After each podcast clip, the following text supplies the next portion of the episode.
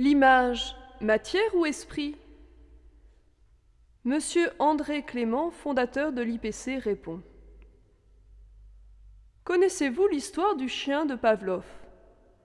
On présente à ce chien une viande succulente. En la voyant s'approcher, notre chien salive et sécrète déjà dans son estomac du suc gastrique. À ce moment, on allume près de lui une lampe bleue. Puis Pavlov renouvelle l'expérience. À la dernière, il ne donne plus de viande, mais allume seulement la lampe bleue. Le chien salive et sécrète du suc gastrique, comme s'il y avait de la viande. C'est fort, non? La lampe bleue agit comme la viande à la présentation de laquelle elle était associée. Cela s'appelle le conditionnement. La publicité utilise ce principe. Elle associe à un produit quelconque un élément appétissant qui aidera à faire acheter le produit. Une jolie dame, par exemple, pour faire acheter une voiture aux messieurs. Cela signifie que l'image a un pouvoir énorme et pour une part indépendant de la volonté de celui qui la reçoit. Ce pouvoir est lié à la vie biologique, sensitive, affective.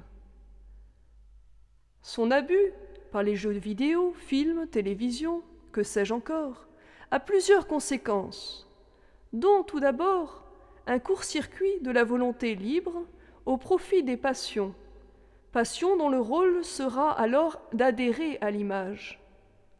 On vous fait par exemple acheter n'importe quoi avec la pub. Des pâtes, oui, mais des... À vous de compléter. La deuxième conséquence de l'abus d'image est plus grave. Elle rend l'intelligence paresseuse. Ce qui alors ne lui est pas présenté sous forme d'image, un raisonnement, cela demande un effort, un texte écrit aussi. Tout cela ne sera pas reçu et ne retiendra pas l'attention.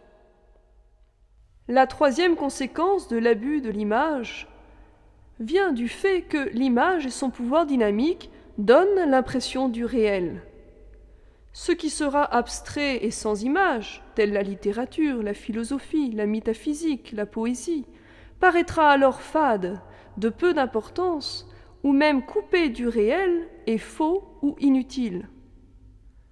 En définitive, si l'abus d'image ne rend pas encore tout à fait idiot, attention, la pente est savonnée.